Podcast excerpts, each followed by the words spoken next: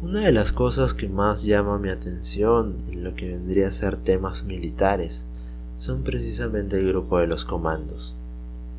Estas personas que pertenecen a esta élite militar tienen que pasar un entrenamiento bastante riguroso, bastante duro y bastante extremo también.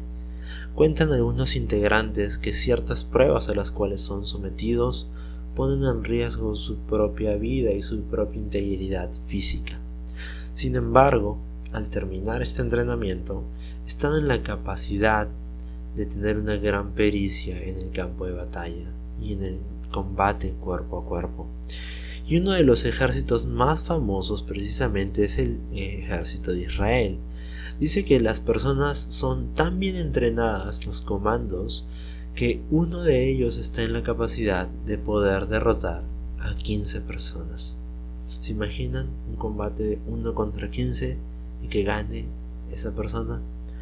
Yo sé que suena bastante increíble y bastante interesante y hasta sorprendente, pero en la vida hay ciertos ataques que al margen de que hayamos pasado un entrenamiento físico muy riguroso, no nos sirven porque no son ataques físicos, son ataques espirituales. Y es precisamente de lo que vamos a estar hablando el día de hoy. Yo soy Carlos Andrés y es un gusto para mí el darles la bienvenida a un episodio más de Enseñanzas de. Muchísimas gracias por estar aquí. En realidad este es el último episodio de la cuarta temporada y gracias a Dios el haberme tenido y traído hasta este tiempo para poder compartir su palabra con ustedes. Las disculpas del caso porque no he podido subir un episodio la semana pasada por temas de carga laboral pero gracias a Dios estamos aquí. Gracias a todos ustedes por conectarse. Y bien, para poder comenzar la porción bíblica a la cual quiero hacer referencia el día de hoy está en el capítulo 17 del libro de Primera de Samuel y nos habla acerca de este famoso enfrentamiento entre David y el filisteo Goliat.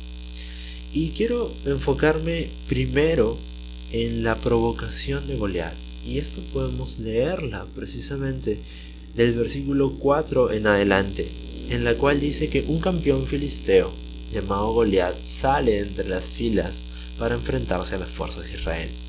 Medía casi 3 metros y su armadura pesaba aproximadamente 57 kilos. Tenía una lanza muy grande y esta era tan pesada de aproximadamente 7 kilos más. Entonces Goliat se detuvo y gritó burlándose de los filisteos. Porque salen ustedes, todos ustedes, a pelear. Yo soy el campeón filisteo, pero ustedes no son más que siervos de Saúl. Elijan a un hombre para que venga aquí a pelear conmigo. Si él me mata, entonces seremos sus esclavos. Pero si yo lo mato a él, ustedes serán nuestros esclavos. Hoy yo desafío a los ejércitos de Israel. Envíenme un hombre para que pelee conmigo. Cuando Saúl, el rey israelita de aquel entonces, y su pueblo lo escucharon, quedaron aterrados y profundamente perturbados. Ahora, para agregar esto en el versículo 16, nos dice básicamente que esto, esta provocación de Goliat había sucedido durante 40 días y que cada mañana y cada tarde el campeón filisteo se paseaba dándose aires de grandeza delante del ejército de Israel. Bien, ¿qué podemos notar aquí? Realmente quiero que entendamos algo. En 40 días, en 40 días nadie atacó. Los israelitas aterrados no atacaron a los filisteos. Los filisteos, creyéndose superiores, no atacaron a los israelitas.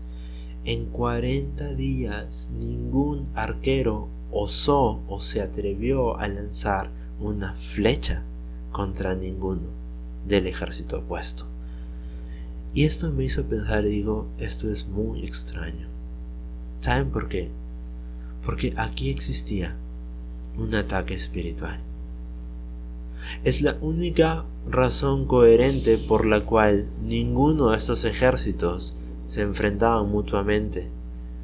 Yo entiendo que el pueblo de Israel estaba aterrado, pero nadie atacó. Porque uno puede pelear y perder, y está bien perder, pero quedarse quieto y con miedo.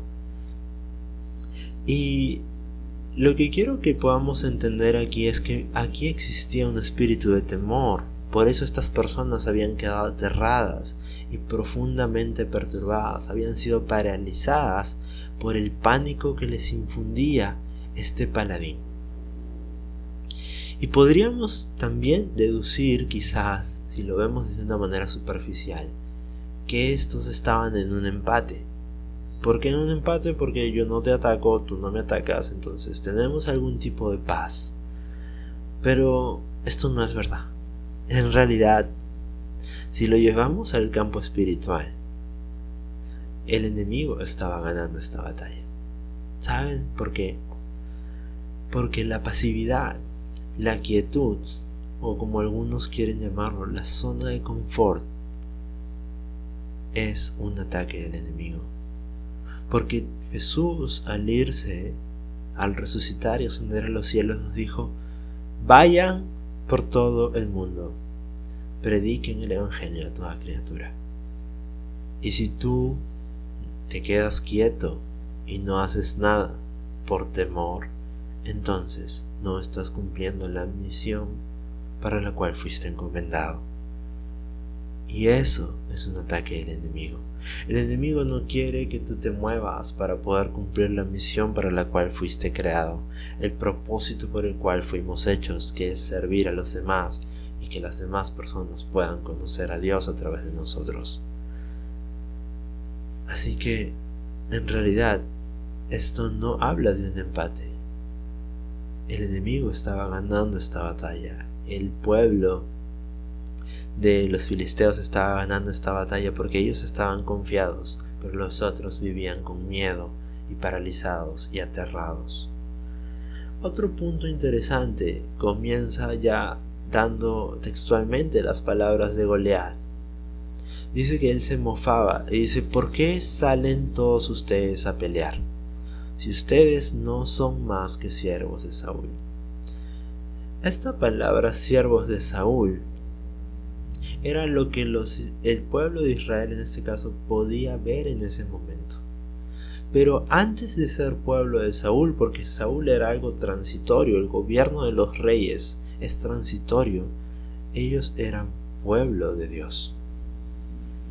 Y era lo que Goliat quería que estas personas olvidasen.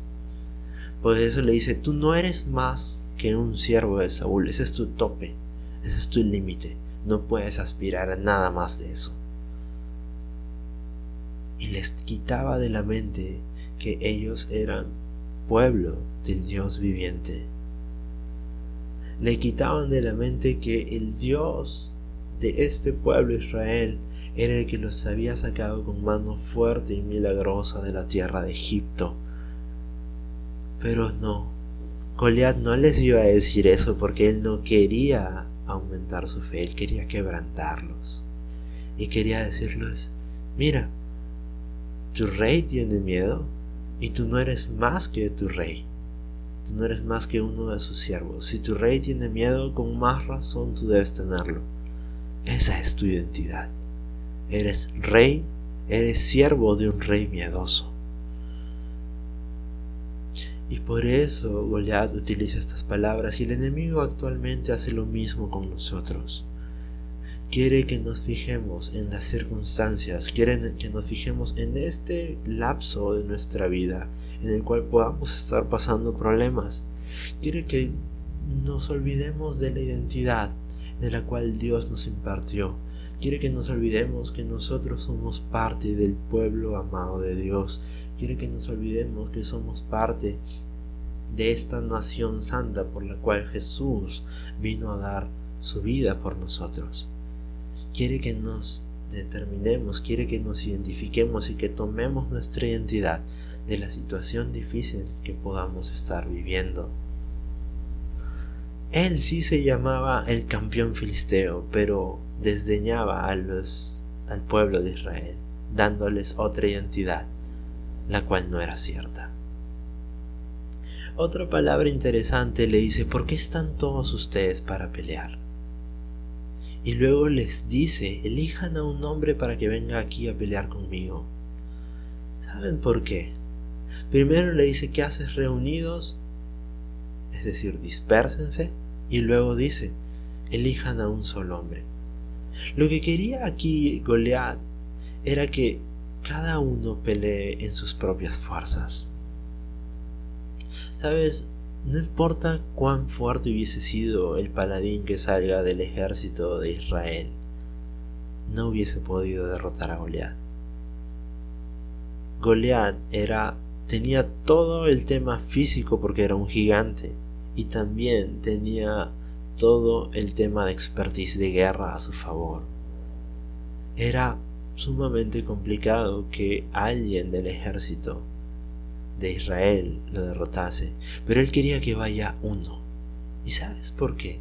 Porque el enemigo también ataca actualmente así. En la naturaleza, los depredadores van por la presa más débil. Pero en este caso, él decía, ¿quién puede venir contra mí con su fuerza? Y lo que el enemigo dice es, ¿qué puedes hacer tú en tus méritos? ¿Qué puedes hacer tú en tus fuerzas? ¿Qué puedes hacer tú con tus recursos para derrotar un ataque espiritual? Y no se puede. Nada de lo que tengas, nada del entrenamiento físico que has hecho, no importa qué tan buen soldado eres, no importa qué tan fuerte seas, nada de lo que pertenezca a este mundo físico puede hacerle afrenta a algo espiritual. Pero ¿por qué la división de a uno? Sabes, actualmente una de las cosas más eh, difíciles que podemos ver, no solo en la juventud, sino en realidad eh, en, en lo general, es el tema de la vergüenza y la adicción. Cuando a veces nosotros decidimos pelear batallas que nos avergüenzan y por eso no las contamos, tenemos que pelearlas solos, porque nos da vergüenza, porque no queremos que otras personas conozcan estos pecados recurrentes que cometemos, porque no queremos que estas personas que nos ven de manera correcta sepan lo que hay dentro, que quizás hay una adicción que nos está afligiendo, que quizás hay vergüenza que nos está oprimiendo. Y precisamente esta es la idea. Goliat quería que el pueblo no pelee junto. Goliat quería atacar uno a uno, porque así es más fácil derrotar a todos. Eclesiastés 4:12 nos dice lo siguiente, uno solo puede ser vencido, pero dos pueden resistir. Y además, la cuerda de tres hilos no se rompe fácilmente. Lo que quiero poder decirte con esto es que una de las cosas que quiere el enemigo es enfrentarte a ti solo. Quiere que pienses que tú estás solo, pero déjame decirte el día de hoy que tú eres parte del cuerpo de Cristo, que tú eres parte del Dios de los ejércitos, que tú eres parte de ese ejército, que tú eres parte de una iglesia y que busques ayuda. Si hay algo que te está oprimiendo, si hay alguna falta o algo que te está avergonzando, la vergüenza no se va a ir guardándotela para ti mismo. La vergüenza pierde su poder cuando es expuesta. Así que busquemos ayuda. Si hay algo que nos está afligiendo, busquemos ayuda, busquemos a alguien de confianza en la iglesia, al cual podamos eh, contar problemas. Y si tú eres alguien en el cual la gente puede confiar, empieza a orar por aquellas personas que veas en problemas. Empecemos a extender la mano. No somos soldados individuales somos un ejército, somos una familia y somos una iglesia y debemos empezar a apoyarnos como tal. No podemos permitir el hecho de enfrentar al enemigo uno a uno, porque eso es lo que el enemigo quiere. Quiere mediante muchas artimañas, entre ellas la vergüenza, que nos enfrentemos a él uno a uno en nuestras fuerzas y con nuestros recursos. Pero la Biblia nos dice que dos podemos resistirlos y que tres inclusive es mucha más resistencia. Así que empecemos a apoyarnos unos a otros. Lo siguiente interesante que dice precisamente Goliat es, envíenme a un hombre. Si él me mata, entonces seremos sus esclavos, pero si yo lo mato a él, ustedes van a ser nuestros esclavos. Sabes, cuando tú peleas con tus fuerzas, pones tu libertad en juego. De ahí la idea de la esclavitud. Él decía, pelea con tus fuerzas, te voy a ganar, y cuando te gane vas a ser mi esclavo.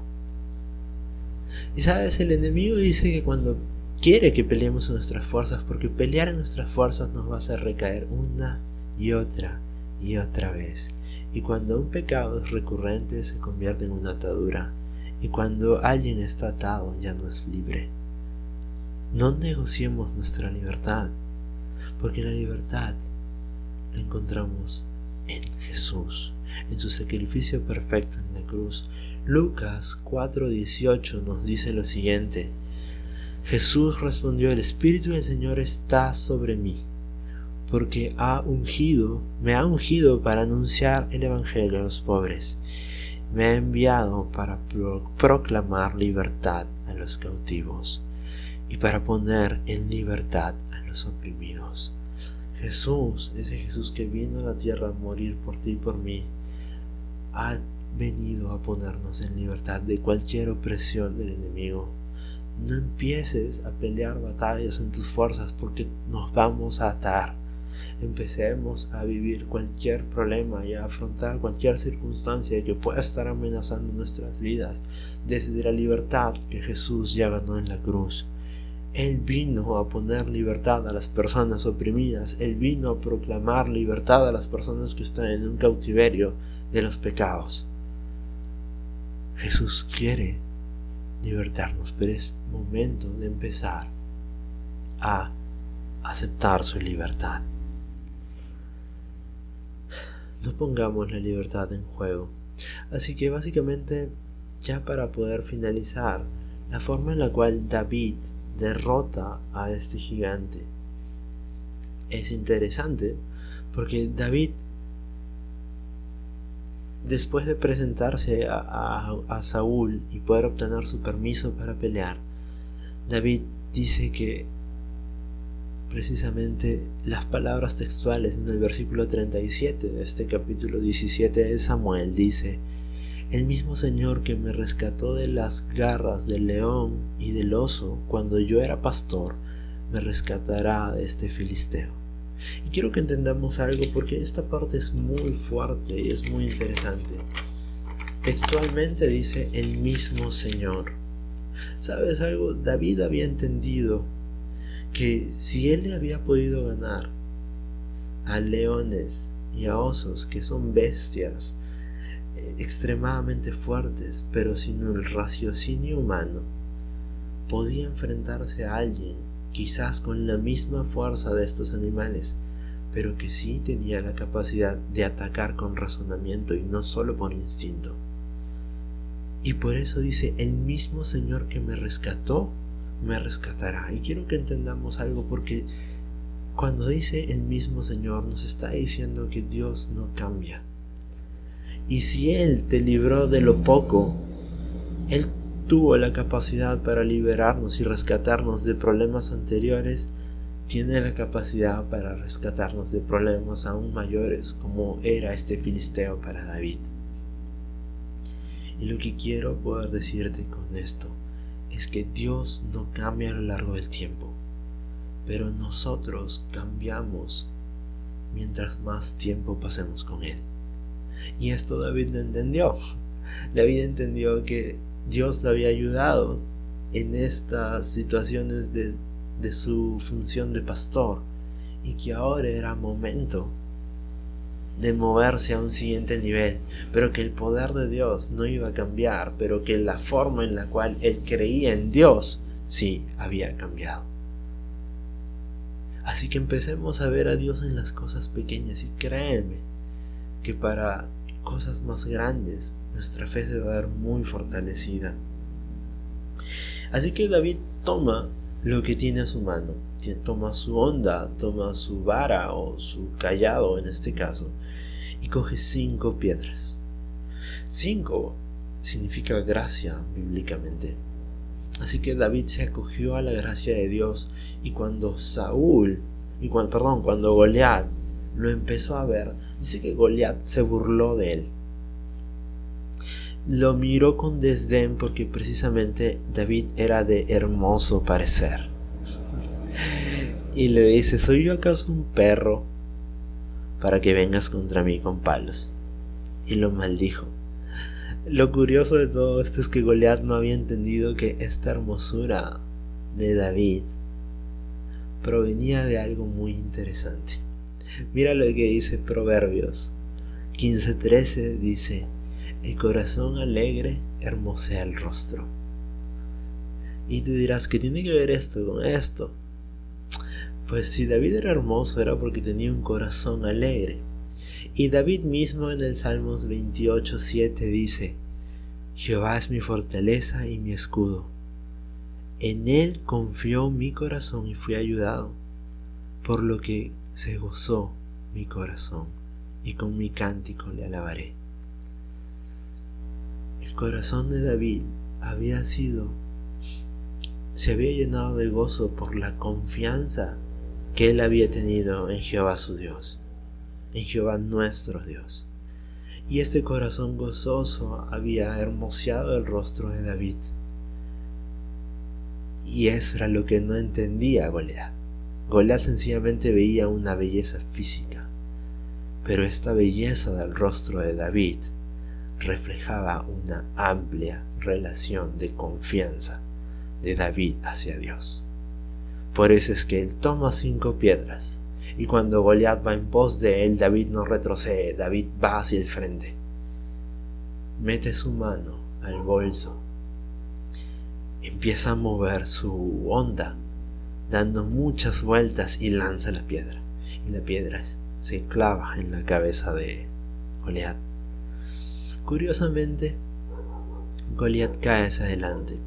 La física la ciencia física no puede avalar esto y seguramente ustedes podrán entender que no es lógico que si tú recibes un impacto en, la parte frontal de algo, lo normal es que caiga hacia atrás, pero cayó hacia adelante. ¿Sabes por qué? Porque nada se puede resistir a caer rendido ante la gracia de Dios, ante el poder de Dios. Dice la Biblia que toda rodilla se doblará, las rodillas no se doblan hacia atrás, las rodillas se doblan hacia adelante y pondrá el rostro al piso para reconocer que Jesús es el Señor y el Salvador. Y esa es la forma en la cual debemos enfrentar los problemas, hacia adelante. Porque ese problema no es mayor que Dios. David no vio el tamaño de su gigante. David vio encima de su gigante porque Dios es más grande que cualquier problema que se está enfrentando. Para poder terminar, eh, dice que cuando Goliat cayó muerto y David le cortó la cabeza, los demás filisteos empezaron a huir. Y lo que quiero decirte con esto es que una vez que derrotes a tus problemas, los demás van a empezar a huir.